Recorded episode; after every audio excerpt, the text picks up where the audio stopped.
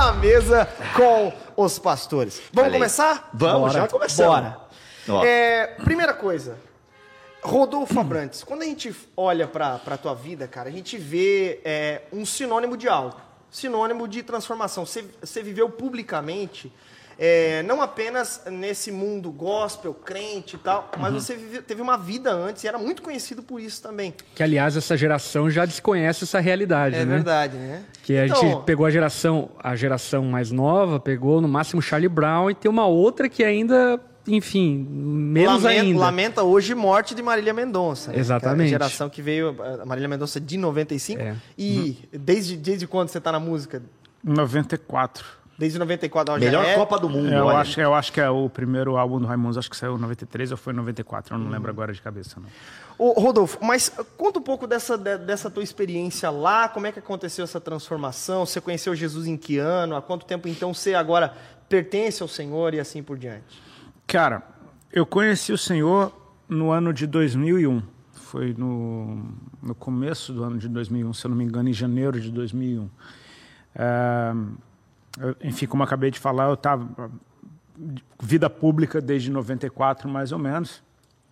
Então, eram esses seis, sete anos aí de, de- dessa caminhada, né? Que, que era uma realização de um sonho, né? Acho que a minha geração era uma geração que ainda tocava por prazer, ainda Banda tocava, de garagem. ainda tocava o que gostava. Exatamente. Eu não sei, eu não posso julgar, mas eu percebo que hoje em dia as pessoas estão mais preocupadas em fazer sucesso do que tocar o que gostam, né? Do que Já é uma coisa produzida em escritório, né? Mais ou É, menos já assim, tem, né? mas assim, os estúdio produtores já- eles têm o papel de garimpar, né? Exato. Assim, a gente não teve empresário, produtor, enfim, a gente foi a A coisa muito coragem. orgânica, exatamente. Se acontecer, aconteceu. Ahm, e, e eu, e, assim, era a realização de um sonho, né? Mas ah, existe a diferença entre sonho e vida real. Né? Então, não é porque você está realizando um sonho que tua vida é um sonho. Você tem uma vida real que você julga ser a realização de um sonho, mas no fim das contas você está vivendo aquilo que você olhava à distância. E no meu caso, por conta dos meus excessos, por conta da minha, enfim, de não ter freio, né, com muita coisa, eu comecei a pagar um preço. E eu estava pronto para pagar esse preço. Ah, até que o Senhor veio. E, e, cara, me, me arrebatou. Eu, eu posso dizer, quando a gente fala de arrebatamento, as pessoas têm impressões diferentes. Eu entendo que o que aconteceu comigo, eu fui arrebatado pelo Senhor. Ele, ele, tipo, ele, ele, ele me arrancou de mim. Né? Ele, ele, ele me mostrou um amor que eu nunca tinha conhecido, que eu não imaginava que existia e que até hoje a gente tenta decifrar, né? Por experiência, você vai vivendo esse amor e você vai tentando encontrar palavras que o descrevam, mas é, de uma maneira inconsciente eu fui dando respostas a Deus e eu creio que essas respostas me trouxeram até aqui hoje. Na, por que, que eu digo inconsciente? Porque, cara, ah, ninguém tem certeza do que está fazendo quando entrega a vida para Jesus. A gente tem uma ideia. A gente jura que a gente está simplesmente consertando nossa vida, ou alguma área da nossa vida. A gente a está pedindo socorro por algo, e a gente jura que é só aquela área que precisa de socorro. Enfim, conforme você vai caminhando com ele, você vai percebendo, cara, é bem maior do que eu imaginava, é bem mais intenso, é bem mais sério, é bem mais precioso, é, é bem mais frágil do que eu imaginava. Então, assim, à medida que você vai caminhando, você vai percebendo, cara, como é que eu disse sim para algo que eu não fazia a menor ideia do que, que era? Ô, Rodolfo, e esse sim, né? Porque é, você tinha uma banda, muito sucesso, né? Imagino que com Uhum. sucesso vinha tudo aquilo que tem a, a ideia da fama que a gente O cria na nossa rockstar, cabeça, né? né? Era um popstar. É, ainda popstar existia um... não, rockstar, né? Rockstar, no caso, né? Desculpa pelo popstar aí, foi mal. É que ouço Taylor Swift. O Star é muito pior. Muito obrigado. Mas enfim, é- é- era alguém famoso. Vamos para todo mundo entender aqui. Você era alguém famoso, popular. E como é que se deu assim os trâmites exatos? Assim, de repente, como é que alguém teve acesso a você e de alguma forma foi falar algo que comunicou já com algo que a sua alma estava berrando e de repente Jesus se tornou a resposta para uma pergunta que o seu eu interior, no meio de fama, estava fazendo, enfim, como é que se deu esse processo, assim, esse- esses meandros? Cara, Deus sempre. Ele, ele cria caminhos, né? É aquele que abre porta onde não tem porta, né? Não é nem onde ela está trancada, é onde não tem porta. E, e observar esses, ace- esses acessos na Bíblia, eles são fantásticos, porque às vezes é aquela menina na casa de um general sírio que conhece um profeta na sua terra, então já, já tem um acesso aí. Ah, é, é o, é o anjo aparecendo na casa de Cornélio e falando, manda chamar na casa de Simão Curtidor. Tem... Enfim, esses acessos eles acontecem pela Bíblia inteira, né? De você encontrar um caminho para trazer alguém, a Felipe encontrando Natanael, sempre tem alguém ali no meio do caminho. Na minha história foi a minha esposa, a Alexandra, que hoje fazem 27 anos que eu a conheci. Quando eu tava, quando eu estacionei meu carro aqui, chegou uma mensagem de um amigo meu falando, um amigo meu falando, Rod, hoje é o dia que fazendo, você e a Ali fazem aniversário de se conhecer. Caraca. Chegou, ele mandou. Hoje? Hoje, Que é, dia é hoje? dia 11 do 11. Já 11 do 11. Rapaz, isso é cabalístico, brincadeira. 11 do 11. 11 do 11 de Conspiração, 2011. né? Conspiração. Ô, Rodolfo, mas onde é que foi isso? Foi em São Paulo. Ah, o, o- o show ou, ou eu conheci Jesus? Foi, foi em São Paulo? Como é que foi essa Não, onde você situação conheceu o Alexandre? dela? Não, pera, agora eu quero Alexandre. saber Alexandre. Não, né? Alexandre, é isso? Tá, ok. Ah, foi aqui em Balneário Camboriú. Ah, a gente estava no começo da nossa carreira, se não me engano, era o ano de 94. Era 94, sim, sem dúvida. E, cara, Pô, mas vocês começaram abrindo show pro Ramones já, assim? Cara, a gente conseguiu colocar a gente num. Porque eu, eu acho que a gente estava. A gente tinha já lançado o primeiro CD, sim. E foi por causa desse trabalho, enfim, que. Quem nos apadrinhou, na real, foi o Titãs, né? O Titãs lançou um um selo chamado Banguela. E o Raimundos foi o primeiro lançamento desse selo. Então a gente, só. a gente ah, quando o nosso tra- contrato estava firmado, que a gente ia gravar o primeiro CD, a gente primeiro foi levado a abrir shows do Titãs. E, cara, eu sou muito grato a eles, porque, meu, era, era, o, era a turnê do Titanomaquia, se eu não me engano. E, cara, antes do show começar, quando tá todo mundo lá, aquela expectativa, subiu o Sérgio Brito e o Branco Melo no, no palco, sem nada, tipo assim, o povo já gritando, e eles só subiam para nos anunciar. Caraca. Falavam, cara, galera, daqui a pouco a gente vai estar tocando, mas a gente tem uma surpresa para vocês, a gente está lançando um selo. E a primeira banda a ser lançada com- nesse selo é com vocês, Raimundo. Então eles, Caraca, cara, hein? Que moral, hein? Que moral. então, assim, era muita. ele- Eles, eles, meu, eles falaram, vai. Era uma época que tinha MTV, né? Então era um cenário muito propício Nossa, para isso. MTV, velho, olha. Então, assim, por conta do- dessa força que a gente recebeu, não foi só a gente cair na graça da galera, a gente, a gente foi ajudado por muita gente, né? Ah, então a gente foi convidado para fazer parte dessa turnê, uma turnê estranhíssima, porque era Ramones e Sepultura. Era o Ramones lançando o Acid Eaters e o Sepultura com Chaos AD. Ou seja, nada a ver uma banda com a outra. E vindo tocar em balneário. Tipo, cara, na Santur, né? E, e botaram a gente pra abrir. O Viper, se não me engano, abriu também algum desses shows. Mas Era, era uma baita da mistura. já, É, assim? cara, era uma- é, os anos 90 eram muito misturados. Uhum. Os anos 90, eles- eu acho que eles foram extremamente interessantes porque. Ah, enfim, o Brasil ele sempre teve uma, uma parada de ser o país de uma música só, né? Toca, toca axé só axé, toca pagode só pagode, sertanejo só sertanejo, funk é só funk. E os anos 90, no rock, ele, ele era muito misturado. Eu, assim, na minha visão, eu consigo atribuir isso a principalmente a cultura do skate, cara.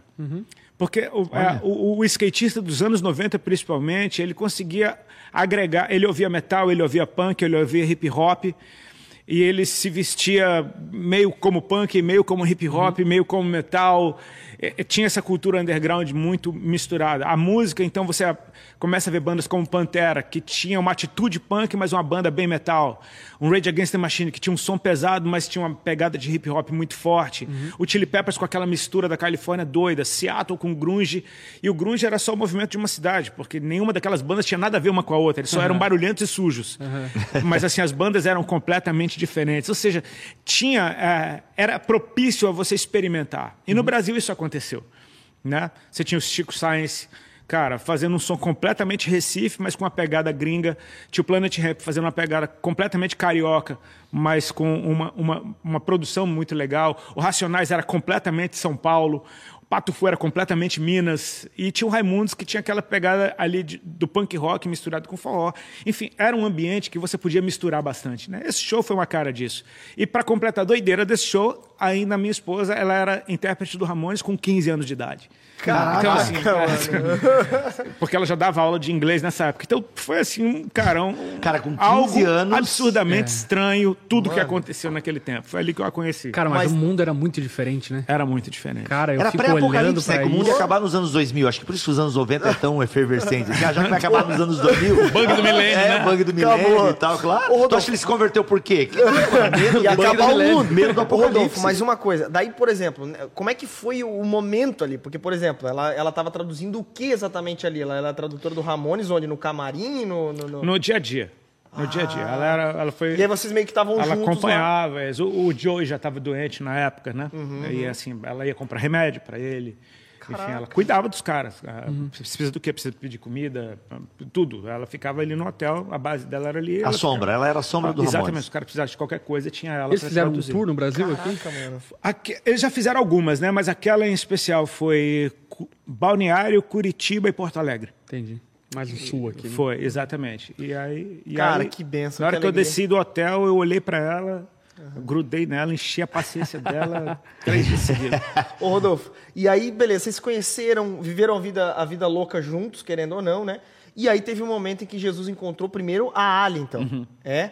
E aí ela que te Ah. influenciou nesse sentido, então. Como é que rolou essa história? Cara, Rodolfo? assim, Porque muita gente tem uma nem sabe, cronologia, Vê, né? o- vê o Rodolfo antes, agora, mas, cara, o que, aconteceu com, esse, com, com o Tem uma Rodolfo? cronologia. Quando eu conheci a Ali, foi nesse, nessa tour.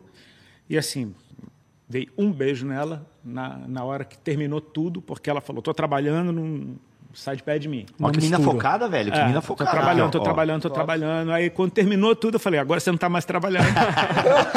aí a gente deu um beijo, trocou o telefone e eu fui seguir minha vida ela, ela lá. Então, e ela na cidade dela. Então, assim, de tempos em tempos eu reencontrava ela, vinha tocar aqui na região, ela ia me encontrar. Volta e meia a gente se reencontrava. Encontrei ela umas cinco, seis vezes, de 94 até a gente ficar junto em 2000. E aí, quando a gente se reencontrou em 2000, a gente não se desgrudou mais. Tipo, foi, foi aquele negócio, o que a gente sentia um pelo outro estava ali ainda, apesar da vida ter mudado bastante, né? A Ali com 15 anos era uma coisa, a Ali com 21, ela era completamente diferente. Ela já tinha morado na Inglaterra nesse Morava na? Inglaterra, ela se envolveu com a cena de rave lá. Enfim, a Ali, a Ali, tipo assim, usava drogas bem mais pesadas que as minhas, né? Isso, aos 15 ela era completamente pura. Olha só. Aos 21 ela tava estragadaça, então assim... era- A culpa foi tua, será? Porque Não, cara, não, eu, eu creio que não, assim, a- Mas tu imagina o cenário, né, cara? Uma menina de 15 anos já traduzindo O Ramones. Ramones, é. É, não, ela, ela, enfim, o ambiente não era pesado assim, não, porque o- a galera do Ramones, cara, eles eram tudo mais coroa. Então era muito tranquilo. tinha Eles ficavam, pô, é, eles não eram de balada, de festa, de nada. O CJ, que andava mais com a gente, que era o mais novo, né? Foi, era o último membro a ter entrado na banda, então ele, por ser mais novo do que os demais, ele andava com a gente, enfim, dava rolê em São Paulo, quando ele veio uma vez, fez show com a gente, é, exatamente, participou de show com a gente. Mas era, outro, era muito tranquilo, era um ambiente bem tranquilo, porque os caras coroa já viram de tudo. Eu, eu tenho, pô, eu guardei para minha vida alguns conselhos que o Johnny deu Olha naquela aí. época, assim, ele dava conselhos como um pai falando para filho, sabe?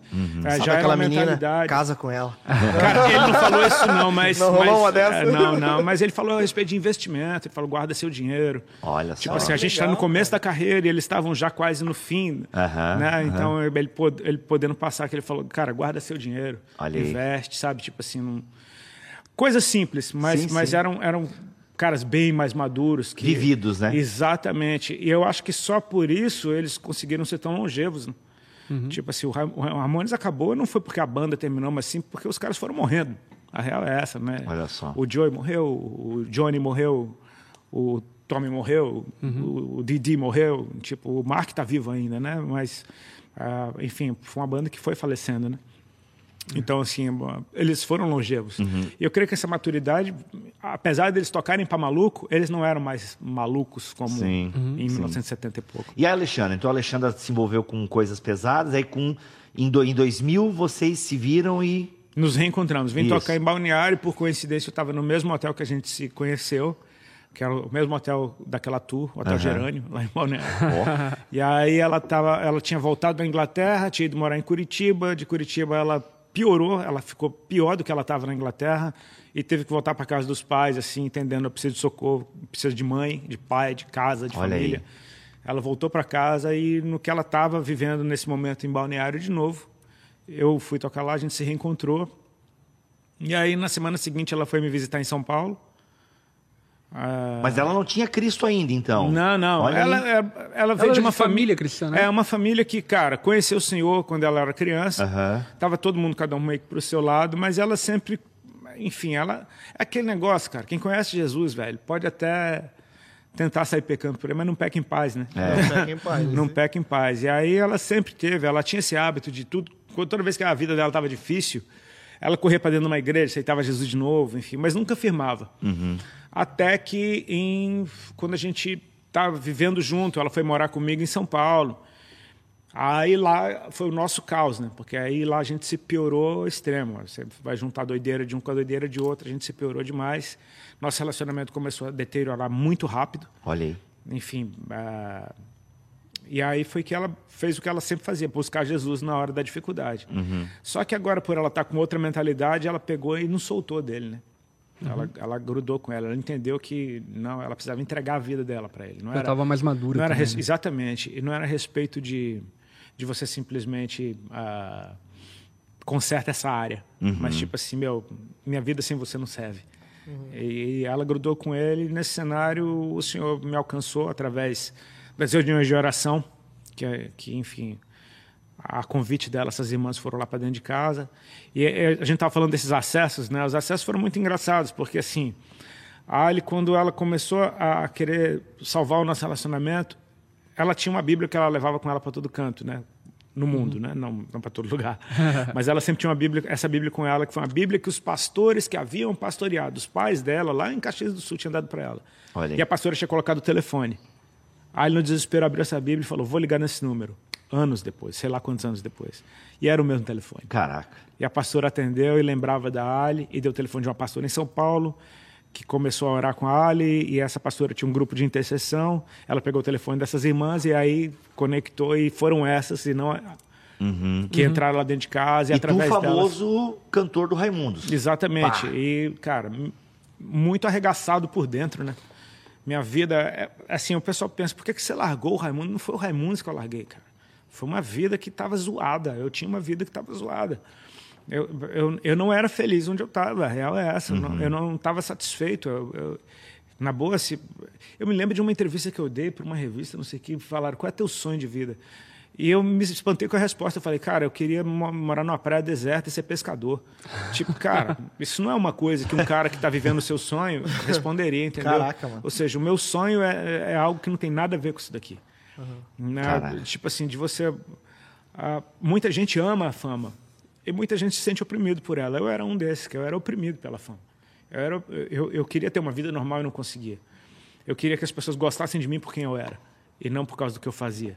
É, porque assim, quando, quando eu era moleque, era daqueles moleque feio do colégio, entendeu? Tinha três, quatro amigos, todo mundo punkzinho. E assim, só amigo feio, só amiga feia, tipo assim. o pior rolê. É, na nossa época eram, os punk não era produzidinho, maquiado que nem. Enfim, não, a gente era feio mesmo. Sujo. É, não fazia muita força pra, pra ser feio. Era feio mesmo, cabelo muito feio. Era Pô, eu fui punk e não sabia, mas enfim, continua. A minha vida inteira eu fui punk, Alex. assim, você, o que, é que eu quero dizer com isso, cara? Tinha poucos amigos, entendeu? De repente você fica famoso e agora você tem amigo para dar e vender. Você não é bobo. Você fala, cara, não são meus amigos, né? Estão comigo porque é conveniente. Tu tinha essa consciência lá. Tem, pô, lá. você tem essa consciência. E aí, pô, assim, um monte de menina te dizendo que você é lindo, querendo ficar com você. Você nunca teve namorada direito no colégio porque, enfim, tu é feio mesmo.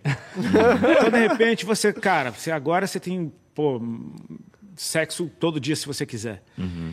E você sabe, cara, isso não é real, elas não me amam. Caraca. aí você, sabe. percebe a Muita gente objetificação pensava, do- cara, você tá tirando proveito dessas meninas. Na real, elas tiravam proveito de mim porque eu era o cara famoso e elas iam contar para as amigas que ficaram com o cara da banda. Enfim, é- é- che- você chega num ambiente bem solitário. Por exemplo, hoje em dia, um dos lugares que eu mais gosto de ir, não só por causa das ondas e por causa do lifestyle, é o Havaí. Uma das coisas que eu mais amo no Havaí é que assim, eu vou há, há 11 anos eu vou para o Havaí todo ano.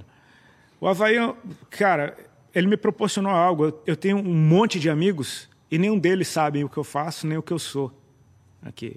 Um monte de amigos que eu conheci simplesmente por andar na rua, por respeitar Por um ao outro, onda por tal. pegar onda junto e de gente que você troca ideia e conversa. E depois algum deles vinha me seguir e falava, mano, o que é que tu faz? O que é que ele tem de seguidor? O que é que Como assim tu tem o selinho azul? Não, eu sou pescador, eu sou cara, pescador tipo lá em assim, Itajaí, querido. Então, assim, você fala, cara, pô, gente que de gostou homens. de mim de graça, Ué, entendeu? um gente que gostou de mim, ah, não porque.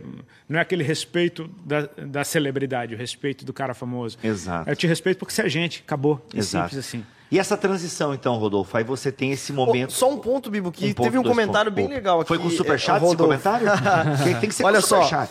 É, ouço o, o testemunho dele, né? O Matheus Jorge colocou que toda vez que tenho vontade de usar essa mé, né? Daí falou o palavrãozinho Fanta aqui, uva, Fanta uva. chamada droga. É muito difícil largar, mas tento ao máximo me inspirar na força dele e ainda vou conseguir. Preciso salvar meu casamento. Talvez uma situação que você talvez se encontrava na época também, né, cara? Encontrava, cara. Eu vou te falar.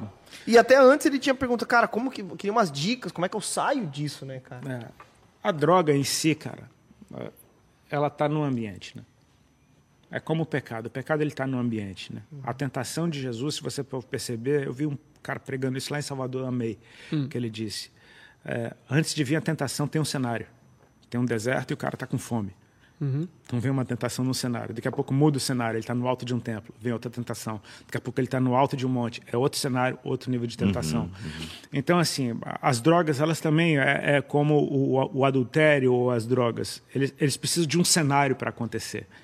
Ele não acontece, ninguém usa droga na mesa com a família sentada. Né?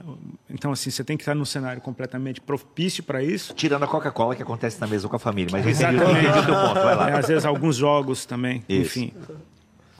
Mas ah, eu defendo que, cara, para você largar certos hábitos, você precisa sim mudar de ambiente.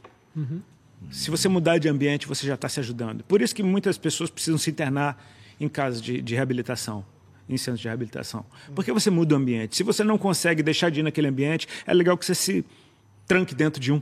Você entendeu? chegou a passar por alguma clínica de, clínica de reabilitação? não. Eu era muito maconheiro, né, cara? Eu fumava muito bagulho. Assim, eu nunca fui de droga muito pesada, não. Realmente, nunca fui. Mas, era aqui- um estilo de vida. Mas é um estilo de vida, né? exatamente. É um estilo de vida.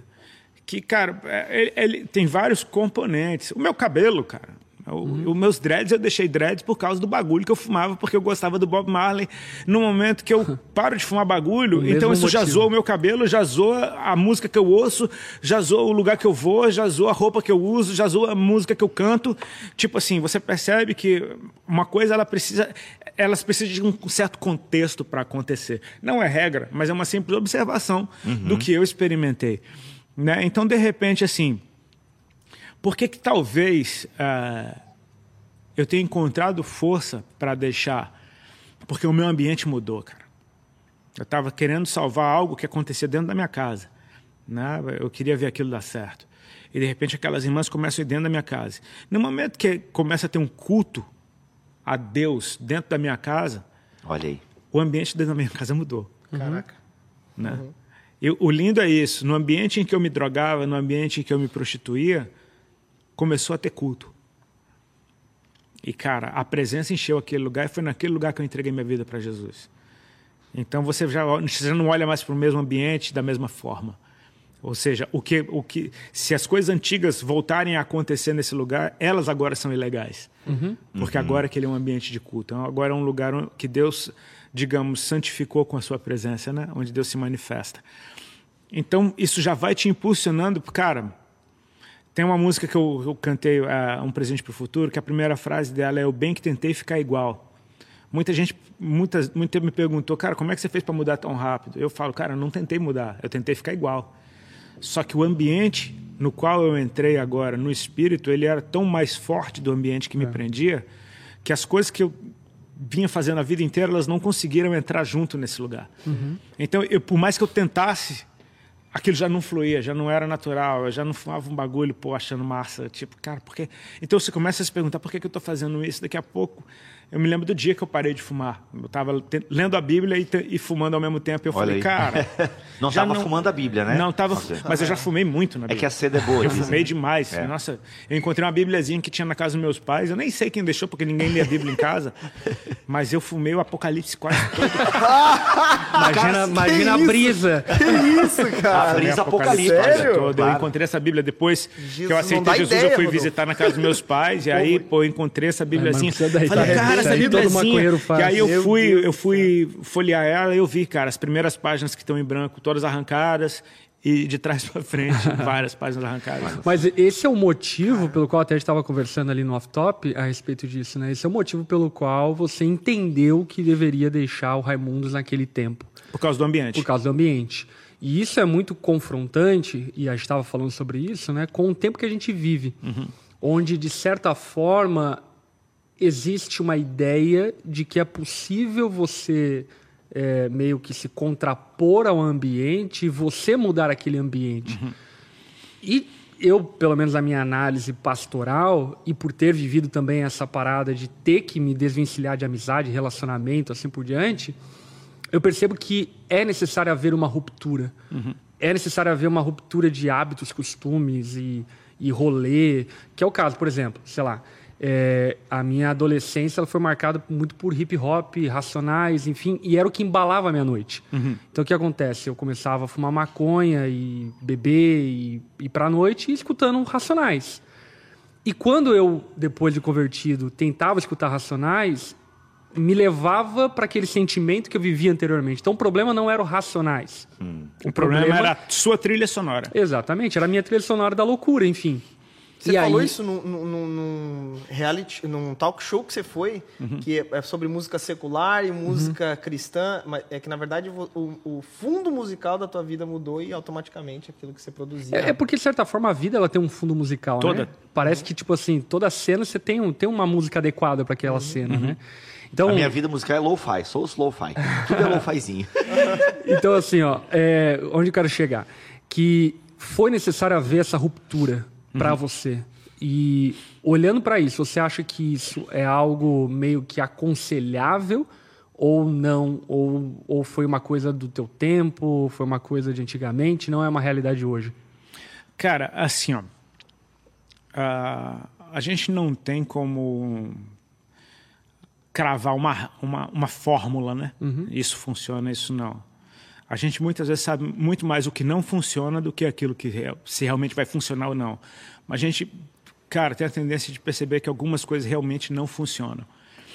Ah, assim como a Bíblia toda é para mim, mas eu vivo na nova aliança e não no Antigo Testamento, mas a Bíblia é toda para mim, eu, eu dou valor a esses começos ultra radicais. Sabe, de você viver um pouco de Antigo Testamento na sua vida cristã. Sabe, esse tempo em pouco que. de xiita, cristianismo. Exatamente, cara, de você, cara, tá, tá tão desesperado por Deus ao ponto de você fazer loucuras de amor, digamos assim, né? É aquele negócio, a camisa é do diabo, rasga, esse CD é do cão, quebra, sabe? Esses amigos é tudo endemoniado, para de andar com eles. E, é, parece exagero? Parece. Talvez seja real, talvez não seja. Mas eu, eu falo muito mais de uma disposição do coração É. de ser separado para Deus. E eu acho que aí a gente entra num ponto, ser separado para Deus. Né? E- e- Ele nos chama para Ele. Né? E, e o ser separado disso vai falar de ruptura, porque eu me lembro por um tempo que eu ministrei sobre isso, cara. O reino dos céus, quando ele vem sobre a vida de alguém, eu não estou falando de salvação, estou falando de reino. Eu estou falando de, de, enfim, de você não simplesmente ser salvo e não vou mais para o inferno, mas de você viver e gerar influência onde você está e deixar a marca de Cristo por onde você passar. Ele te arranca de um sistema que já funcionava com você dentro. Né? Todo, todos, todas as pessoas do mundo fazem parte de algum sistema. Um cara que está na droga, ele faz parte de um sistema. Tem o traficante que vende para ele, tem a polícia de quem ele corre, tem a mãe para quem ele mente, tem, enfim, tem a escola para onde ele não vai. Então ele tem um sistema. No momento que o reino dos céus entrou nesse cara e arranca esse cara, esse sistema vai sentir falta dele. Cadê o cara que comprava? Cadê aquele cara que eu perseguia? Cadê aquele menino que mentia? Cadê- Agora o cara começou a frequentar. Ou seja, tudo muda quando o reino dos céus vem sobre a vida de alguém. E entender que isso é talvez um dos grandes benefícios que Deus nos dá Né? Quando no Salmo 40 ele fala, ele me tirou de um charco de lodo, de um poço de perdição, ele colocou os meus pés sobre uma rocha. Fala de uma mudança de ambiente radical. Uhum. O Salmo 23, quando fala, o Senhor meu pastor, nada me faltará, deitar-me faz em vez de espaço. Cara, aqui já está começando em algo que você nem sabe o que aconteceu antes. Uhum. Mas você percebe que, cara, eu não nasci nesse ambiente de pastos verdejantes e águas tranquilas. Uhum. Eu fui trazido radicalmente para esse ambiente, onde eu tenho um pastor, onde eu sou uma ovelha, eu estou aprendendo tudo de novo. Uhum. Então, assim, você é, ter coragem de quebrar com o ambiente, quebrar com a trilha sonora. Uhum. Cara, quebrar com o ciclo de amizades, quebrar com, com o estilo de vida, isso, isso, isso faz bem. Não significa que você vai ficar desse jeito para sempre, porque eu creio que Deus tem um papel para a gente no meio de um ambiente. É, talvez não seja o ambiente onde a gente estava, mas um ambiente onde precisa de luz. Uhum. Mas a gente precisa ser aceso primeiro. Uhum. Né? E uhum. assim, eu preciso entender que no começo da minha caminhada eu não Cara, se hoje, 20 anos depois, eu não sei tudo, imagina há 20 anos atrás, eu não sabia de absolutamente nada. pois é, Rodolfo, eu até é, eu queria reviver esse momento contigo no sentido de que uma coisa é o João, né? João, com seus 22 anos, trabalha numa empresa e fuma maconha nos finais de semana e tem um encontro com Jesus e começa a caminhar na igreja. Uhum. Outra coisa, né, e não fazendo juízo de valor de quem é maior ou melhor, não é nesse sentido, mas você era né, um cara conhecido. Como é que se deu esse como é que, porque tu não só tinha uma trilha sonora da tua vida, mas como tu produzia a trilha sonora de um monte de gente, de uhum. milhares de pessoas. Tu era um produtor de trilha sonora, uhum. de lifestyle, né? Uhum. As pessoas queriam ser como, o, como você, enfim, como a sua banda e por aí vai. Então, assim, com você, como é que foi essa ruptura, galera? Tipo, e aí? Tô, acabou pra mim, porque, pô, a parada que não era só o teu lifestyle, era o teu trabalho também, uhum. enfim, com outras pessoas ganha envolvidas. Pão, é ganha tudo, pão, é um monte de coisa, assim, tipo. Significado, você... né? Tudo.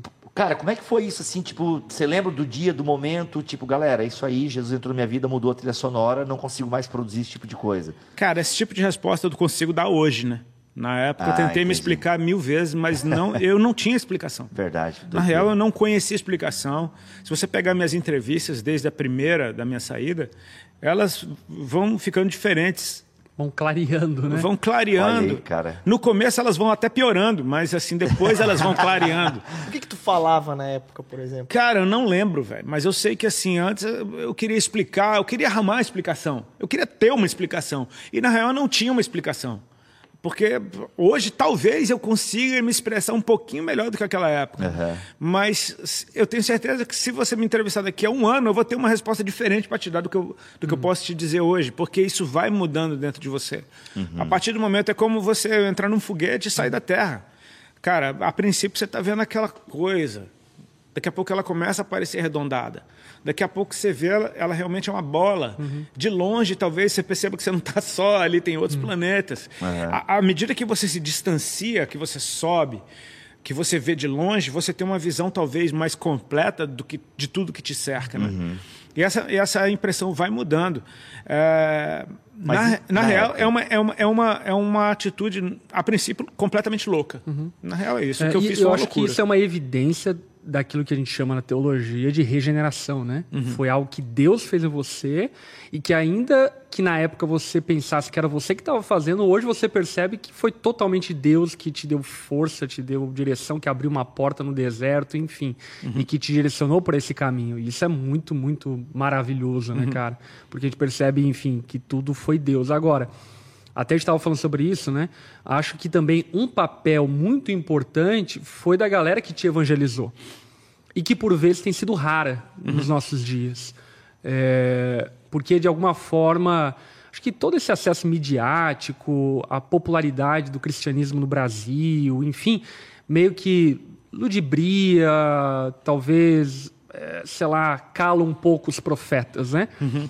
E as mulheres, enfim, que te evangelizaram no começo, elas foram bem profeta Natan, uhum. né? Tipo, elas falaram o que tinham que falar e ponto, acabou. Se, se vira com aquilo que você tem para fazer. Uhum. Uhum. E, e eu acho que esse ímpeto e esse espírito, ele tem sido raro, é, ainda que haja, obviamente, há aqueles que, enfim, são fiéis à pregação do evangelho e assim por diante, mas eu penso que foi essencial, porque de certa forma é, provavelmente você deve ter ouvido essa parada, né? Tipo assim, ah, é pecado usar calça, é pecado usar brinco, é pecado isso, aquilo outro. E ainda que, como você falou, isso fosse exagero e que hoje na maturidade você discirna, de alguma forma aquilo te ajudou a sair daquele lugar onde você estava, não é não? Uhum. É, é, é a mesma coisa de Abraão oferecendo Isaac em sacrifício. É, é um pré-requisito para eu ser um homem de Deus matar meu filho? Não. Foi algo que é, é, é muito mais para revelar o seu coração.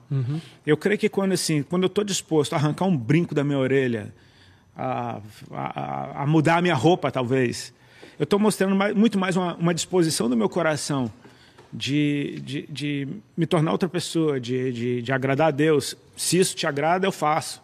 Sabe? Se isso te agrada, eu me entrego. Se isso te agrada, não sei. Uma coisa que eu percebo hoje, cara, que assim, talvez tenha sido mais favorável no meu tempo, porque assim, há 20 anos atrás não tinha internet como tem hoje. É verdade. Não tinha rede social, ou seja, a influência ela era tratada de outra forma, né? E hoje assim, todo mundo quer ser mestre, quando a Bíblia fala, não queiram muitos de vós ser mestres, porque enfim, tem um, tem um peso maior de, de cobrança para quem ensina. Hoje parece que as pessoas, elas, por causa da sedução da influência, do ter influência, as pessoas já querem sair ensinando. E uma coisa que eu aprendi é que Deus ensina em você, mesmo que você não saiba o que você esteja fazendo. Não é necessariamente você ensinando, mas é Deus ensinando as pessoas com você.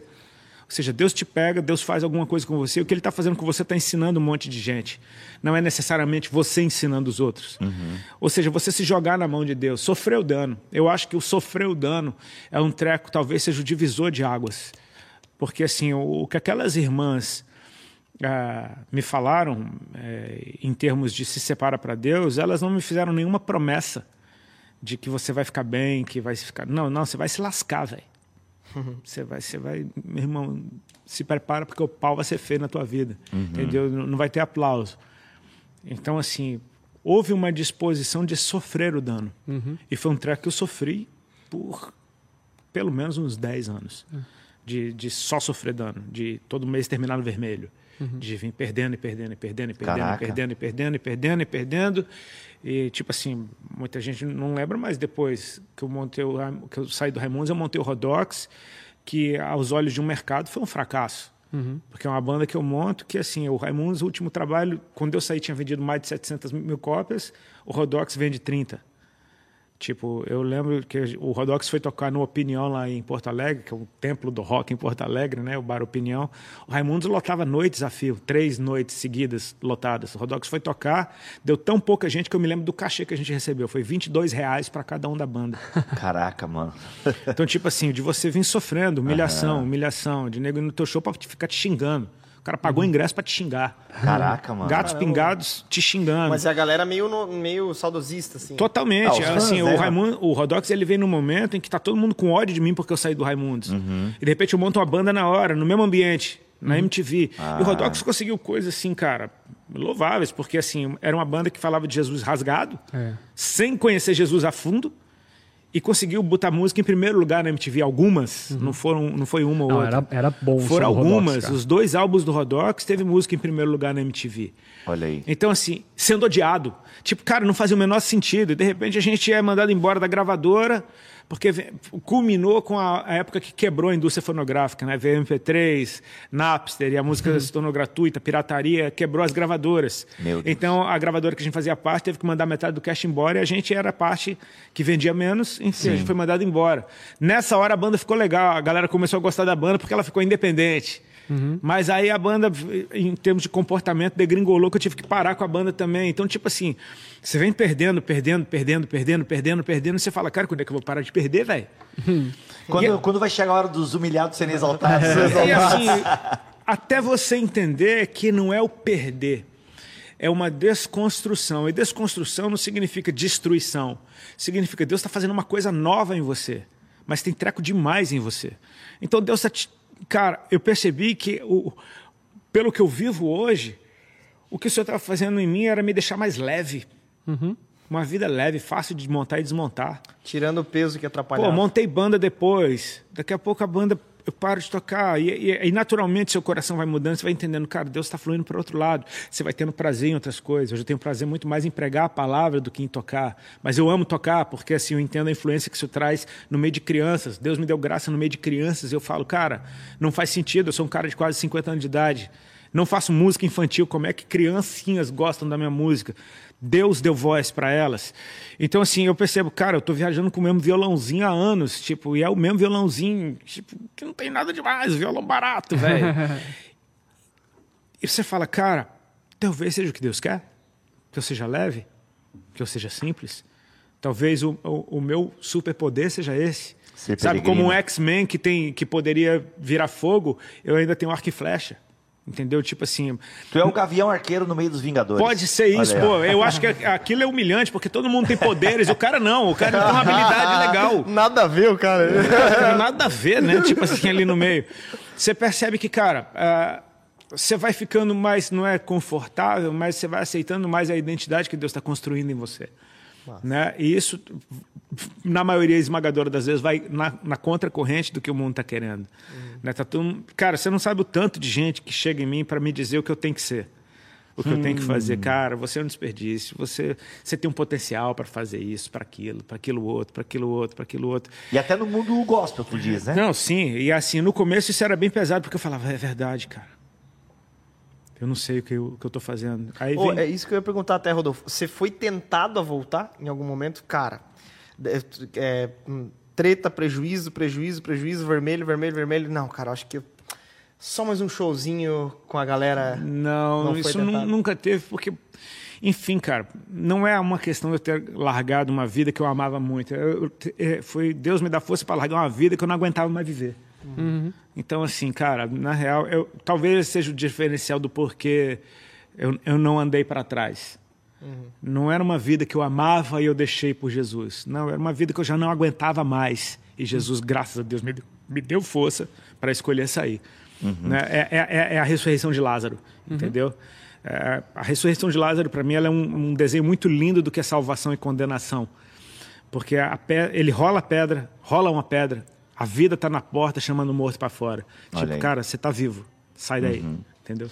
Ô, Rodolfo, tu acha, a gente hoje tem um movimento de alguns, é, alguns cantores e cantoras que se formaram no meio é, evangélico, no mercado gospel, por assim dizer, e agora tentam uma vida, querem ir para o pop, querem ir para, ou seja, querem tocar para fora das paredes da igreja e tal. O que, que você acha desse movimento? Que conselho você daria, né? Porque às vezes tem aquele jovem que, poxa, eu quero tocar para fora, eu quero ir sair das paredes da igreja, eu não quero fazer música para crente, né? Existe um movimento muito forte em jovens que eh, até tem uma certa proeminência na igreja, no, no- no mercado evangélico, mas querem, querem ir para fora. Como é que você enxerga esse movimento? Que conselho você, se é que existe algum conselho que possa dar para esse tipo de movimento que agora alguns que estão dentro querem ir para fora e você é alguém que, que estava fora e veio para dentro? Cara, isso não é nada novo. Né? Os Estados Unidos já vive isso. O pop americano é inteiro formado de, de, de gente que aprendeu a cantar na igreja. né? Hum, pode O crer. pop americano inteiro. O hip hop americano inteiro é de frequentadores de igreja na infância. Né? Todo mundo tem uma mãe, uma avó crente ali. Então isso não é nada novo. Né? É, é o. Eu não tenho como, como dizer, cara, só existe um. Porque, assim, o, o tanto que a gente crê, sonha e, e até encoraja as pessoas a levarem o evangelho para o lado de fora, para a sua esfera de influência na sociedade, eu estaria sendo, eu estaria sendo contra, me contradizendo se eu dissesse não, não pode de jeito nenhum.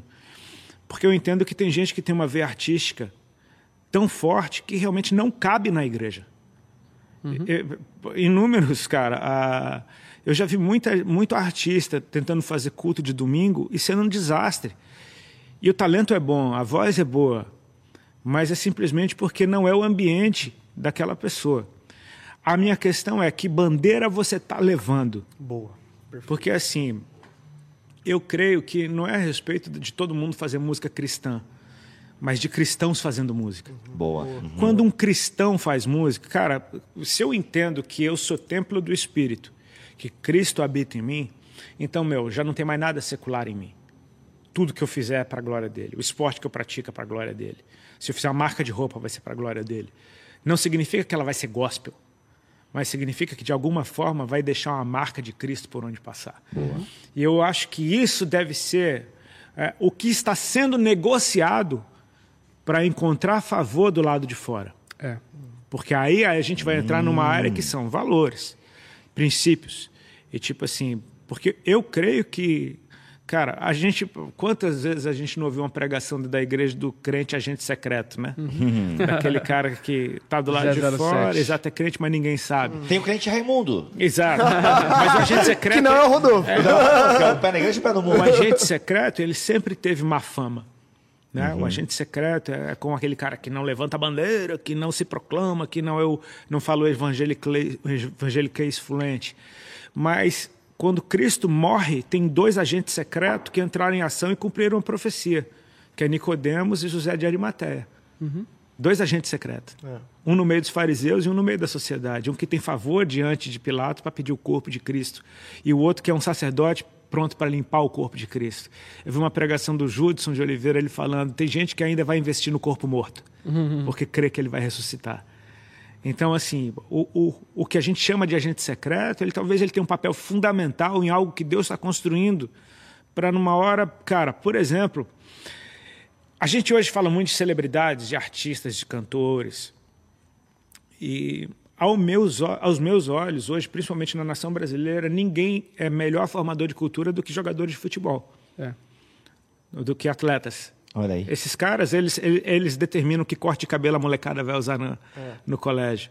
Sabe? Ah, o, O gosto musical, né? o gosto musical, o Neymar jeito de vestir. lançou uma galera. Não, né? ele lançou a JBL agora. O crescimento da JBL foi absurdo depois que ele desceu do ônibus com a caixinha escutando o funkinho dele. Exatamente. É, é, é, esses caras, eles estão num nível de influência que a gente fica falando de cantores, de atrizes. Cara, esses cantores e atrizes não são, na boa, o nível de influência deles perto dos atletas é mínimo. Olha só. É, você Mas que perce- também está virando uma tá virando uma transição, né? Porque daí você pega uma nova geração, por exemplo, eu vejo nos meus filhos, né, cara? Os grandes influenciadores deles, cara, são caras que eu nem sei quem é. Uhum. Que é cara da internet, de game e tal, não sei o quê. Tem aqui Pô, Joinville, né? Flock Flux. Flakes Power. tem, tem. É, Flakes Power, Tony Cat, Power. enfim, uma galera aí do- dos games, assim. por- E, cara, é uma loucura isso, porque movimenta milhões e milhões de dólares, é, movimenta todo um cenário de roupa, de, de comportamento, atitude e tal, enfim. E que, de certa forma, nós não podemos é, ignorar, né? E, mas acho que voltando ali ao assunto que a gente estava conversando, acho que um, um ponto que é crucial em relação àquilo que o Bibo estava comentando anteriormente é exatamente isso, sabe? É, acho que a gente precisa parar de delimitar essas fronteiras e começarmos a assumir um comportamento e uma atitude cristã. Aí a grande questão é se a galera do contexto popular vai corroborar e aceitar e patrocinar o meu tipo de comportamento. E aí é meio que, eu diria, até é, milagroso, né? Por exemplo, num contexto, sei lá, você pega um contexto Netflix, pega um contexto de YouTube, plataformas que são extremamente progressistas, enfim, num- numa abordagem é, extremamente antibíblica em muitos assuntos, enfim. Será que elas vão promover o ator cristão, o cantor cristão? Os valores, né? Porque estão completamente contrários e corrompidos. E esse é o ponto, né? Porque o cara que é o crente fazendo música, ele tem uma cosmovisão contracultural naturalmente já. A, a- a cosmovisão dele já é contrária àquilo que vende nesse tempo. E eu acho que é o cara de saber quem ele é no Senhor mesmo. É meio cara, underground, né? É, o cara vai ter que. é, Eu acho que daí vai ser essa galera que faz música porque ama alguém, né? Ama o Exato. Senhor, né? Não porque se rende ao, ao mercado, né? Cara, o, o Lipão tocou num ponto muito interessante. Até que ponto o sistema vai promover esse cristão verdadeiro que está, enfim, fazendo o seu trabalho, quer ele qual seja do lado de fora, quer ser, que ele seja qualquer um do lado de fora. Aí você precisa entender qual é a agenda do sistema que está Regendo. regendo. Porque o que eu começo a perceber é que esse sistema do lado de fora, ele não quer que o cara deixe de ser crente para tocar lá. Ele quer que ele seja um crente que mudou o evangelho. É, Pra tocar lá. Verdade. Tipo Caraca. assim, é, a gente entende que, por exemplo, a Globo tem uma agenda muito bem definida. Exato. Globe. Ou seja, é assim, tem uma agenda muito Você bem definida. Ou seja, Ah, e ela sempre abriu portas para evangélicos.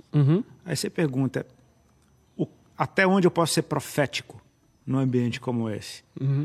Né? Até onde eu posso chegar lá e falar o evangelho verdadeiro. Exato. É, você sabe que estamos aqui com alguém que participou da conversa com o Bial, né? Bibo. Foi bem legal, Sim, cara. não, Foi- é, é, muito foi legal. um ambiente muito bom. Tipo, Ele é, eles são muito respeitadores. Isso. Existe uma edição Isso. e vai pro ar o que eles quiserem, não Exato. o que você Não, falou. O que eles quiseram foi muito bom, graças Foi a Deus. Não, Foi é, meia hora bem exatamente. evangelística. assim. Exatamente. É- Só que eu sei que foi uma exceção, cara. Exatamente. exceção, É, exceção. é, é um outro tipo, é um outro público. Isso. O Bial, assim como o Serginho, são, é outro horário. Outro horário. É outro público, enfim. É, é, é- Porque é- se vai pra um programa mais popular, aí é quebra-pau. Aí é o evangélico, o fulano... Vamos fazer o teste do Dena agora com o Bibo! É, não, aí é Ratinho, coisa de- né? É, não, Ratinho. é, não, não é nem a berrando. Da polêmica. Por exemplo, a Globo ela não, ela não é muito polêmica, não. Uhum. No sentido de. Assim, eu já fui muitas vezes lá e, e- e, cara, nunca fui maltratado. Nunca fui maltratado. Uhum. Legal. A questão é você não pode ser profeta.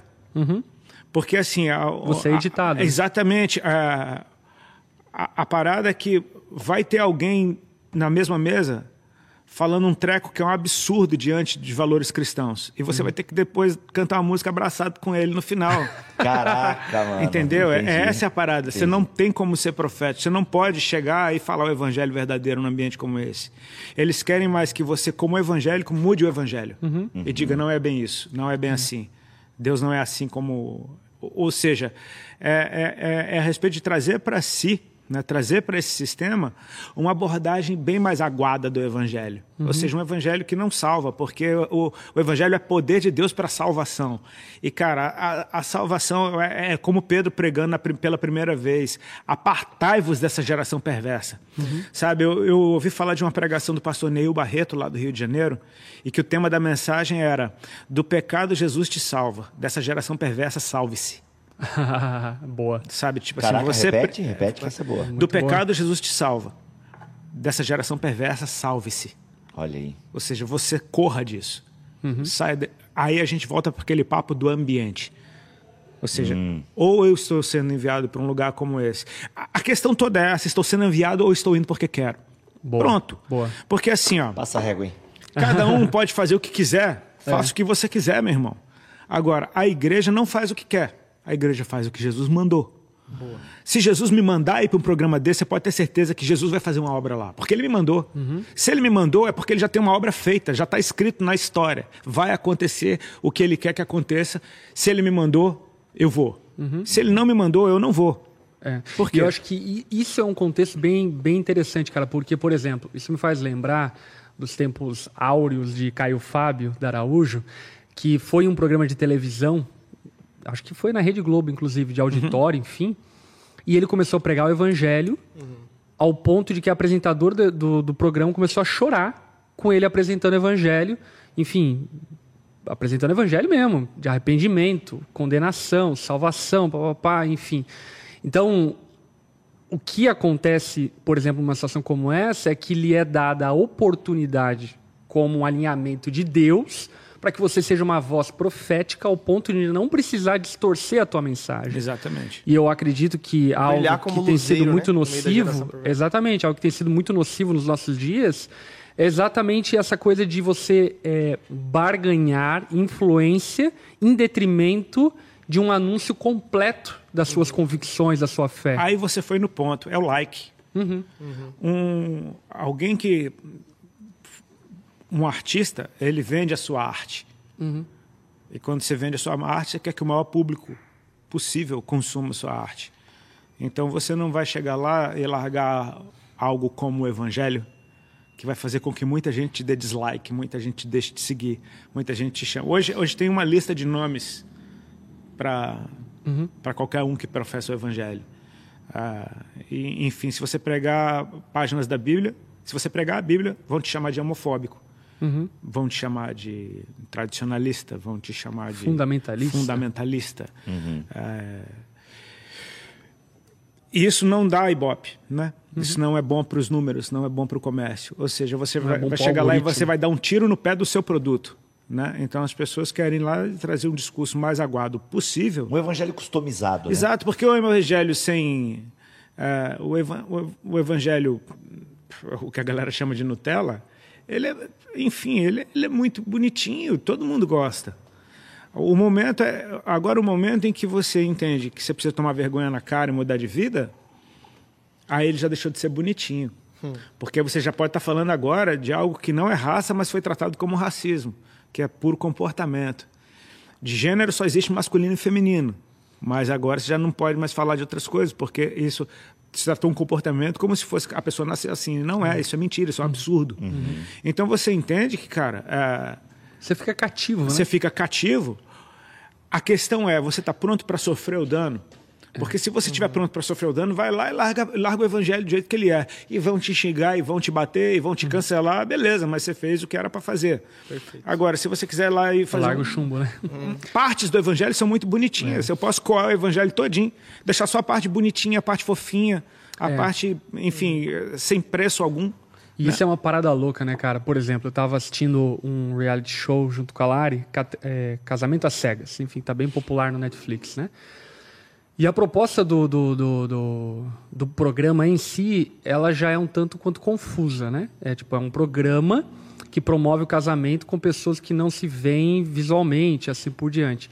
E é absurda porque banaliza muito o casamento em vários aspectos. E aí, enfim, a gente assistiu o reencontro. Cara, bizarro perceber o quanto a agenda de uma emissora, uma linha editorial, enfim, de um programa, ela... Essa plataforma em si, a agenda é completamente progressista. Sim. Contra Não, e, e, e, o que eu né, é, ia mencionar é o fato de, por exemplo, é, num dado programa ali, num capítulo, enfim, é, as mulheres de um lado e os homens do outro. E, cara, os homens só faltavam pedir desculpa por ser homem. sabe? Assim, todo cheio de dedos por causa de uma pauta claramente desenhada que faz aqueles homens deixarem de ser homens ou até mesmo de cometer equívocos tal e pedir perdão, de serem verdadeiros, serem honestos. Hum. Então eles diziam claramente aquilo que as pessoas queriam ouvir uhum. e não aquilo que eles realmente pensavam, acreditavam, vivem. Bando de frouxo. É, mas no é que telão. tá. E, mas olhando para esse contexto, cara, eu percebo que é justamente isso. A gente está num tempo, sei lá, onde a popularidade se tornou um deus e eu não sei se as pessoas têm peito para matar no peito é, o chumbo grosso, que é o cancelamento e assim por diante, por causa da convicção de fé. Uhum. Então, aquela coisa. Ok, entrar nesse meio secular, popular, enfim, até não é tão difícil para algumas pessoas. Agora, você vai ter a disposição de, de levar no peito e saber que possivelmente você não vai ser aceito e não vai ter a, a popularidade que você pensava que teria. Uhum. Isso é, é um outro papo, né? E a aprovação alheia vai retirando os absolutos dessa galerinha que cresce num ambiente onde Cristo é absoluto, Cristo é Senhor, e vai levando para um, um tempo de Jesus ele é o Salvador, mas vamos veja bem, né? É que você começa até a trocar o vocabulário, é, né? Sabe? Tipo amor, é um... você começa a usar termos já é. tipo que enfim, é, desconfigura o evangelho, né? Uhum. E até tem uma linha bem tênue agora, Rodolfo, que eu queria entrar também é, de acordo aqui na, na, na, pergunta do Bibo. Porque tem essa galera que está indo, tá tudo mais. Mas é, como identificar também? Eu acho que talvez pode ser um crivo bem da própria consciência, né? Uhum. Mas, é, cara, como saber, né, que o cara é, é maior do que ali aquele ambiente que ele estava inserido, que a sua arte é boa mesmo? Ou então uma vontade de querer ser famoso, de querer aparecer, de ganhar dinheiro com isso, porque esse cara que tem esse desejo, claramente ele vai se render a, a, a esse, a essa agenda, uhum. né? Como é, que, como é que o cara define isso quando ele está num ambiente onde ele percebe, cara, sou bom. Será que faço isso só para a galera da igreja ou para fora? Cara, uh, aí é, é, cada um, é cada um, né? Isso daí realmente você está me perguntando agora coisa do coração de cada um. Como é que o uhum. cara vai saber isso no coração dele? É, eu, eu, entendo que o cara, para ele fazer isso da maneira mais pura possível, cara, eu vou fazer isso com missão. Uhum. Eu tenho uma palavra de Deus para fazer isso. Cara, esse cara tem que ser o bicho mais maduro do mundo. Uhum. Tem que ser o bicho mais maduro do mundo para ele matar no peito e entrar no ambiente, não se corromper, para ele entender que, cara, esse cara tem que ser o mais maduro, esse cara tem que ser muito bom. Por exemplo, vou dar um exemplo bem simples. Na época que eu estava no mercado, no entretenimento, na indústria do entretenimento, você lançava um trabalho, a gravadora tinha uma verba de divulgação. Essa verba de divulgação é o quê? Ela paga teu espaço em programas, paga tua música para tocar na rádio. Isso acontece. Então, quando você vê uma banda que lançou uma música hoje, a música dela já sai em primeiro lugar, a gravadora pagou para aquela música estar em primeiro lugar. É o famoso jabá. Hoje em dia, empresários estão ali por trás metendo dinheiro. Até no meio digital, né? Exatamente. Até que as pessoas acreditam que gostam realmente daquilo. E as pessoas começam a pedir aquela música até que ela fique em primeiro lugar sem dinheiro. Ou seja, então tem muita diferença entre você estar ocupando esse lugar porque você comprou esse espaço ou quando você conquistou esse espaço. Porque quando você conquista esse espaço, grava- o sistema já não tem mais como te rejeitar. Porque no fim das contas, o sistema, o, sistema, o sistema não precisa do dinheiro, ele precisa do povo. A partir do momento que não é o dinheiro que te colocou em primeiro lugar, mas é o povo que te colocou em primeiro lugar, então agora, agora você já tem o poder de dizer, cara, não quero isso aqui. De chegar aqui nem Roberto Carlos e falar, eu quero tudo azul aqui nesse camarim. Estou dando um exemplo bem bobo.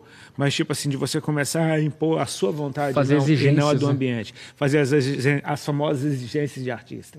Né? Tipo assim, cara, é, aquelas pessoas que falam, cara, não, não toco em um festival patrocinado por marca de cigarro. Entendeu? E aí, tipo assim, mano, mas se você tá pagando para tocar, então você que não venha. Mas se você é insubstituível nesse festival, então a gente muda até o patrocinador É. por tua causa, entendeu? Caramba. É, é- é aquele negócio de como você chegou lá, né? Ah, quem está procurando um lugar ao sol vai dançar conforme a música. Quem está procurando um lugar ao sol vai, vai, vai dançar conforme a música. Então, assim, a pessoa vai ter que, vai ter, que ter muito firme isso dentro do coração, a convicção do que é que eu quero da vida.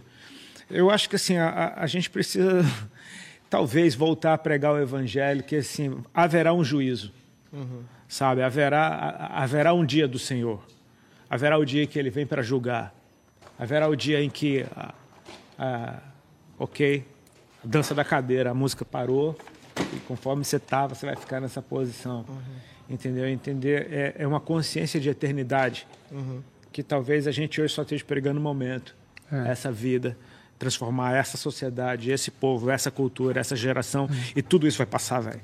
É. Mas sabe qual é a parada? Eu acho que não se aplica apenas a essa transição sagrado, se- secular, enfim, mas até mesmo no meio sagrado. Por que, que eu digo isso? É, por exemplo, não é novo, e certamente você também já se defrontou com gente assim, que quer galgar no meio gospel e ter visibilidade, reconhecimento, seja musical, seja pregador, pastor, pai, enfim e acaba artificialmente tentando produzir um lugar para ocupar. E isso vai totalmente contrário àquilo que Jesus eh, ensinou. Né? Quando você chega a um lugar, senta na última fileira, porque se você merecer e ser honrado de ser convidado a sentar na primeira, todos vão ver e vão te aplaudir. Agora, se você sentar na primeira, em primeiro lugar e Jesus e o senhor da festa ali fala, pô, não é o teu lugar, cara, você vai passar uma vergonha danada. E eu digo isso por conta de que, sabe, eu acho que falta, falta, de verdade, falta um pouco dessa pureza de servir a Deus nesses dias. É, eu digo por quê? Por exemplo, Deus quis me dar uma visibilidade, dar uma visibilidade para a igreja que eu pastoreio e assim por diante. Por quê? Não sei, o problema é dele. Agora, ele quis me dar essa parada. E não foi, por exemplo, muita gente olha para as redes sociais da Onda, meu Instagram, coisa do tipo, e fala, pá, quanto dinheiro você botou? Nada. É o que eu faço. Tipo, falo minhas paradas, escrevo meus textos, é o que eu penso, o que eu acredito. E, E ele escreve mesmo, tá, gente? É, não é copyright, não é ghostwriter, não. Não é assessoria, é Não, que não tem nenhum problema também, tá? Eu já tive sim. texto escrito por assessor, mas é que assim, é, eu já vi, viajei com o Lipão e o Lipão lá quieto no carro e tal, e só a cabeça baixa. e Não, tic, eu tic, sempre tic, tic, digo. tic. Eu não vou Aí, dizer aqui repente- porque hoje nós temos convidado de honra, mas o Lipão, né, sai um texto. Enfim. É, então, assim, mas é, é legal, Bonito. Enfim, eu só queria. É, não, é, mas por isso que eu queria saco, dizer, assim, cara. Porque assim. Não, porque é tão maneiro, cara, você chegar em um lugar, em uma posição de influência que foi te dado de presente, sabe? Tipo, não foi você que comprou, você não queria aquilo, foi Deus que te colocou, então você tem paz em viver naquele lugar. Porque foi até mesmo é, as pessoas que de alguma forma simpatizaram por aquilo que você fala, enfim, é um ambiente seguro, sabe? Não é um ambiente que se você falar qualquer coisa vão te Cancelar. azucrinar, te cancelar, porque não foi artificial, né? E, e eu acredito que muito desse espírito precisa ser vivido novamente nas igrejas. Ah, mano, por exemplo, a música. Seja um adorador, cara. Vai lá, compõe, toca na igreja e solta no YouTube. E se viralizar, amém. Se não viralizar, também tá bom. Enfim, faz seu trampo, prega a palavra, seja um pastor, cuida ali das pessoas. É, menos ambição. Até porque o Exato. cara que ele quer ser. Porque, por exemplo, é assustador pra gente a gente ver a galera querendo ser pastor hoje, né? Porque, cara, é loucura tem isso aí. ideia do que você tá O cara- fazendo? É, não, a gente olha assim, né, cara? Rapaz, tu já olhou. Tudo que eu não queria era ser É, pastor, velho. 22 anos, enfim. Vamos só abrir um parênteses aqui, porque tônica, chegou uma café coisa tônica. maravilhosa aqui pra gente. Café com tônica. Ei, o que, que é isso aqui, pastor Lipão? O que- que- Caraca, irmão. Olha isso aí, que manto rapaz. Então, aqui no Isso é café espaço. com água tônica. Pois é, velho. pastor, o que, que é? O que, que é isso aqui? O que, que é. Ops? Aqui Ops no espaço. Ops. aqui no Ops. espaço da Onda Dura Sede Joinville, Eita. nós agora estamos recebendo o privilégio de termos uma confeitaria nada. Gourmet anexa ao nosso espaço aqui na nossa praça de alimentação que fornece para nós aqui coisas maravilhosas. Caramba, abre aí, Entre elas esse moral, café gelado aqui, ó. Ó, gente, Top, hein? esse aqui é um café com tônica. Nunca tinha Cara, bebido. bom isso, hein, mano? Bom, cara, eu acho que é água tônica com café Ei, gelado, A entendeu? Ops, cara. E, não, e as comidas deles não vai Gente, ficar de olha cara. Vamos Galera, se- é o seguinte, você que é de Joinville, tá? É arroba ops, Meu ops Deus. mesmo, OPS, ops, Oxe, bom, hein? confeitaria gourmet, tá bom? É no Instagram e tem o telefone, o WhatsApp, 47 9 9695 Sonho de mel, 5216. Não, esse aqui acho que é tipo um, um, um pão de mel, um bolo. Sonho de mel. ninho. E esse Sonho aqui, de Bibo? mel. O que que é esse aqui? Não sei, abre aí, mano. Mostra abre aí pra galera aí pra Ó, ver. ó. Tu que é mais blogueirão ah, aí, esse ó. aqui é um sanduíche de frango. Olha aí, o Rodolfo não vai comer porque só come japonês. Não, que Né? isso, cara. Rapaz, ó, tem, tem verdura aqui. Já ó. dá e agora? Tem verdura aqui, ó, Rodolfo. Ó. é essa, bicho? Tem verdura aí, ó. Tem verdura aí. Tem um verde aqui, gente. Isso aqui é um sanduba de frango. Olha aí, gente. maravilha. Meu Deus, que cheiro Bom bom. demais. rapaz. Maravilhoso. Rapaz, obrigado, Ops. Na Ops, verdade, muito obrigado, tem tá, um- gente? Tem um, ó, tem um bombom Vocês são demais. de pote. A Ops tem um bombom de pote que eu comi domingo Eita, agora. glória. Meu Deus do céu, coisa Vai maravilhosa. revelando. Coisa Mas vai falando aí, Rodolfo. Vai falando. Vai falando que a gente vai comendo. vai falando aí, cara. Olha esse café gelado aqui, mano. Gente, eu quero mudar um pouco a nossa pauta Nós aqui, que eu que quero o falar. programa com o Rodolfo Isso, é verdade. som, Mas né, vamos só finalizar com uma coisa aqui, Rodolfo, que foi marcante na pandemia para todos nós. Hum. A sua conversa que tem tudo a ver com aquilo que, que muito faz parte da sua vida agora, né, cara? Você, aquele que foi muito perdoado, muito ama, muito ama, muito ama. Mas é, como é que foi essa coisa lá, cara, com a sua antiga banda? Teve até uma conversa com o Digão, que Uhum. foi marcante demais, que foi a questão da, da, da- do perdão, que foi, foi feito num vídeo até, a Reconciliação. que foi muito lindo, cara. Foi num vídeo até rede nacional e que, cara, trouxe muita alegria no meio da pandemia para muitos de nós, cara. Uhum. Como é que foi isso, cara? Cara, isso, isso, ó, isso eu acho que se encaixa muito no que a gente está falando agora a respeito do lado de dentro e do lado de fora. Tá? Vamos, vamos lembrar do que a gente estava falando, do lado de dentro e do lado de fora. No começo da pandemia, eu vi grande parte da igreja do lado de dentro brigando entre si. Caraca, mano, foi treta, né, Mano, velho? foi muita treta, Agora cara. tu deu um... Não, Foi não, treta. pelo Virou amor de Deus. Cara, agora começo, o começo do ano guerra. passado, todo Que mundo que começo- eu conhecia estava brigando. Não, eu não tava brigando. Não, você não tava brigando, beleza. Não, nem te conheço também. então. Não, cara, era, assim, era, muito, era muito engraçado, porque eram uns amigos meus brigando com outros amigos meus e vice-versa.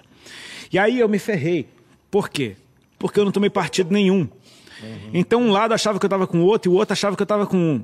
Então assim, eu meio que fiquei sem amigo um pouquinho assim. Por um tempo eu vi meus amigos meu, tipo, me estranhando, tipo, ah, tu é amigo daquele cara, não, tu é amigo daqueles caras, não, tu é... Não vai tomar tipo partido? assim, Vai né, exatamente, cara. E assim, eu sinceramente, era um treco tão espiritual que quando fechado dentro de casa, só tem eu e minha mulher dentro de casa, a gente tocava no assunto, a gente brigava. Que loucura. Era tão espiritual que a gente não se entendia. E eu falei, cara, tem alguma coisa estranha acontecendo lá de dentro. E aí você pergunta, não é nem o o que que a igreja está fazendo, é Jesus está nisso? Ponto. Um belo dia eu tô dentro de casa, no meio dessa brigada toda da igreja, e eu recebo o telefonema do Digão.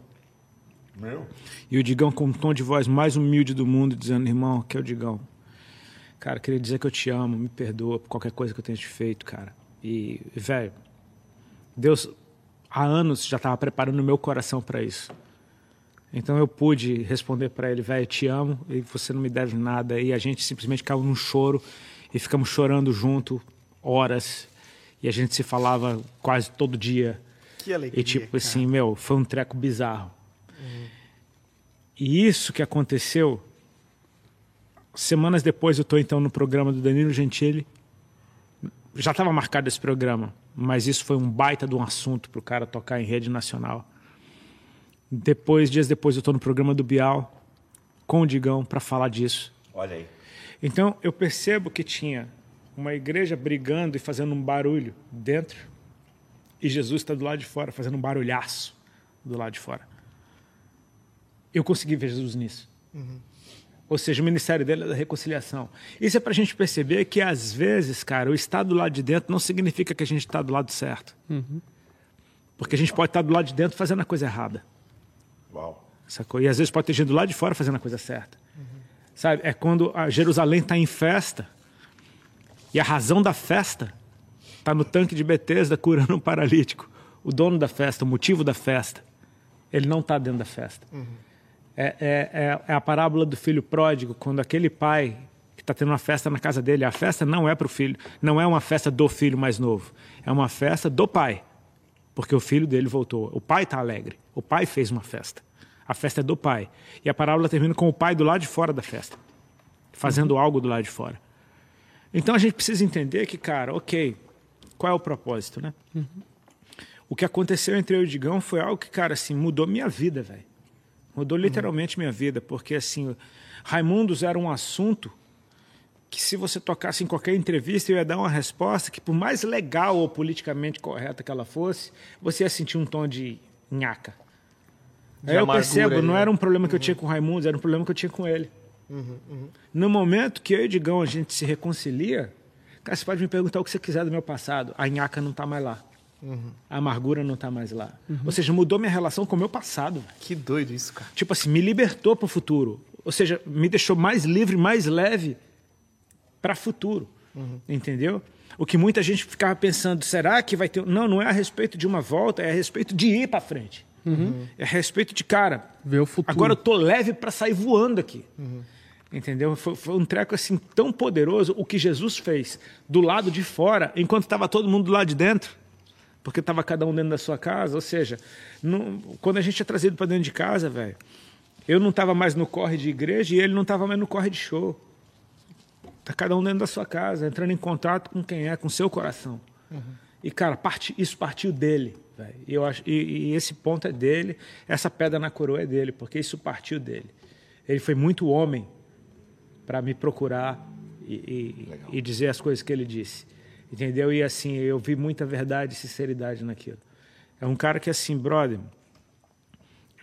aos meus olhos, ele mudou completamente. Ele foi transformado. Naquele telefonema, ele se tornou uma outra pessoa para mim. Porque, cara, eu vi uma nobreza, uma grandeza na humildade. Que eu falo, cara, Deus está trabalhando do lado de fora, enquanto a igreja brigava do lado de dentro. É. E essa é uma treta, né, cara? Porque eu olho para esse período de pandemia e percebo que talvez a igreja deixou passar uma das grandes oportunidades da sua geração. Porque, de fato, é, internamente falando, o ano de 2020 e 2021 foi um ano de treta para tudo quanto é lugar. É, os grupos de Calma que ano WhatsApp que vem ali. tem eleição, calma. Tu Calma. achou? Pois é, cara. Não tá ligado. E, e é muito triste isso, cara, porque num período de pandemia era um, um tempo onde a igreja poderia manifestar a unidade dela e manifestando a unidade dela poderia dar uma resposta para o caos, uma resposta para a confusão e assim por diante. E é óbvio, né? Deus ele não deixa de trabalhar, né? Porque a igreja, enfim, negligenciou o chamado dela. Porém, eu acho que fica como uma lição para outros episódios futuros que vão ocorrer, sabe? A gente precisa, enfim, guardar o nosso coração para não não se entregar a esse tipo de divisão, porque de fato isso não manifesta o corpo de Cristo de uma maneira fiel. Né? Por exemplo, o testemunho do, do Rodolfo com o Digão, cara, foi muito maravilhoso em relação a isso, cara. É, lembro quando a gente foi jantar ali em Balneário, tu mostrou o vídeo dele indo no apelo, enfim, uma pregação que você estava pregando e tal. Pô, velho, sabe? É como surreal, velho. É maravilhoso, cara. É, é uma parada que você percebe que o reino de Deus está sendo manifestado. Apesar, Apesar, né? Enfim. E, e eu acho que, de fato, é uma lição que a pandemia precisa nos ensinar. A- Acho que, inclusive, muito algumas tretas que houveram, houveram justamente por causa que o, o rolê parou e, e faltou um pouco disso daqui, sabe? Tipo, sentar, conversar, ouvir, entender e assim por diante. você já Não. percebeu como é fácil a gente ser pesado com quem a gente não tem que conviver? É. Né? é. Tipo assim, estiver conversando com você, Rodolfo, me fala aí sobre divórcio. Ah, divórcio porque a Bíblia diz, porque não sei o quê, porque Deus... Tá, aí beleza. Aí bota um casal que está no segundo casamento do meu lado e fala, Rodolfo, fala aí sobre divórcio. Veja bem, porque no grego Bem, Porque isso. contexto não significa que, que você tem que... Mas significa que quando você tem que conviver tem que ter com empatia, gente né, diferente, velho? você tem que ter compaixão. E você precisa saber que, cara, Deus pode pegar qualquer história zoada e fazer dessa história um- um- uma, uma coisa bela. Né? Então, assim, quando a pandemia vem e isola todo mundo dentro de casa, você não tem mais que conviver com ninguém, você pode sentar o dedo, velho. Você não vai encontrar. E você não sabe se o mundo vai acabar ou não, né? É. Só que aí o mundo não acabou. e aí, velho? Vamos Exato. ter que aprender a nos mover. Vão ter que sentar na mesa e pedir perdão e não ter. Exatamente, é. É igual o Tim Keller fala, nos primeiros 15, 20 anos no céu vai ser só um pedindo perdão pro outro. Pô, cara, lembra aquele dia lá, cara? Eu, eu não concordo com a tua visão arminiana, Bill, mas estamos aí, cara. Vamos, vamos se abraçar, tamo. Enfim. Mas, cara, que Acabou, doido, né, cara? Acabou, acabou. A equipe técnica tá Tá, tá, tá te gente, chamando, é, né? é. Rodolfo, queremos agradecer demais a sua presença ilustre aqui hoje, glória a Deus, cara. É, hoje o clima foi, foi mais sério, né, cara? A gente não se soltou tanto, né? Acho que a gente tava com medo, eu acho, né? Não. Né, Bibo? Tu Eu- soltou? Eu, eu tava com muita fome e apertado para ir ao banheiro, então eu tô. Entendi. eu Tu, tô- tu saiu no meio do programa, fui meu seu. obrigado. Eu tomei muito café, enfim. Obrigado, Ops. Maravilhoso o lanche. Muito bom, cara. De mel. Eu, maravilhoso isso aqui. Rodolfo, hein? obrigado pela tua presença aqui. Um prazer conversar contigo, cara. Verdade, Rodolfo. Obrigado pela sua presença. Faz aquele convite maroto, então, pra galera tá no ele hoje à noite, então. Hoje, às sete e meia da noite, você não pode perder o encontro de homens aqui da Onda Dura de Joinville. Eu e Pastor Lipão vamos estar ministrando. E como vai ser, só Deus sabe. Mas vem se tu é homem. Isso daí. E ano passado você falou sobre. Aliás, um dado aqui interessantíssimo: que a última vez que o Rodolfo veio aqui tinha jogo do Brasil. Oh, meu Deus! E hoje tem, de, novo. Tem jogo no Brasil hoje, né? Hoje, Tem o jogo da meia. seleção e tem o do Brasil. Brasil. Ah, Flamengo, pô. Ah, não. Vai. Cara, Ai, Deus. Eu acho que esse é uma, uma parada aí que a gente. Não vamos Mas- entrar aqui mas a- nessa mesa, a nessa seleção seara. vai jogar contra quem? É. Bahia. Seleção contra contra a Colômbia. Vai jogar contra a Colômbia. É um jogão. Eu Ó. considero que é o Eu adversário acho mais que é a, difícil a aqui. vingança do Neymar. Lembra que foi a Colômbia que deu Foi a agora. É, nas o Neymar, inclusive, Tá fica sempre patrocinando? muito irritado contra a Colômbia. Vamos orar pra hoje ele ser um menino Ah, é bem comportado. Menino Ney? Deus te Gente, muita gente hoje. comentou aqui. Eu quero dizer que chegamos aí à audiência de 760 pessoas simultâneas Ó. aqui. E tem muita gente comentando, pô, glória a Deus, foguinho, me alegro demais com o seu testemunho, não come enfim. chocolate, né, Rodolfo? Como? Sério, que droga. Ah, o Bibo tá inventando uns cardápios aqui pro, pro, pro Rodolfo, Não, que eu ele não tô quer pegar entendendo. o meu chocolate. Pastor Lipão, obrigado, foi benção demais. Tamo junto, Hoje à noite benção. estamos aqui, né, Heavy? Ô, vai ser vamos top que vamos. demais. Bibo, É obrigado, nóis. top Lembrando que demais. tem um custinho, tá, pessoal? Você vai chegar aqui, tem um custo de 40 e... Agora? Presencial é Ah, não sei. 49. 49. Então você vai ter um custinho e É. experimente depois aí o que a Ops tem pra oferecer aqui no estacionamento da Onda Dura. Perfeito. Gente, obrigado pela audiência, obrigado pelo carinho. Tamo junto e até semana que vem, meus caros. Deus abençoe, é nóis. Bora que bora.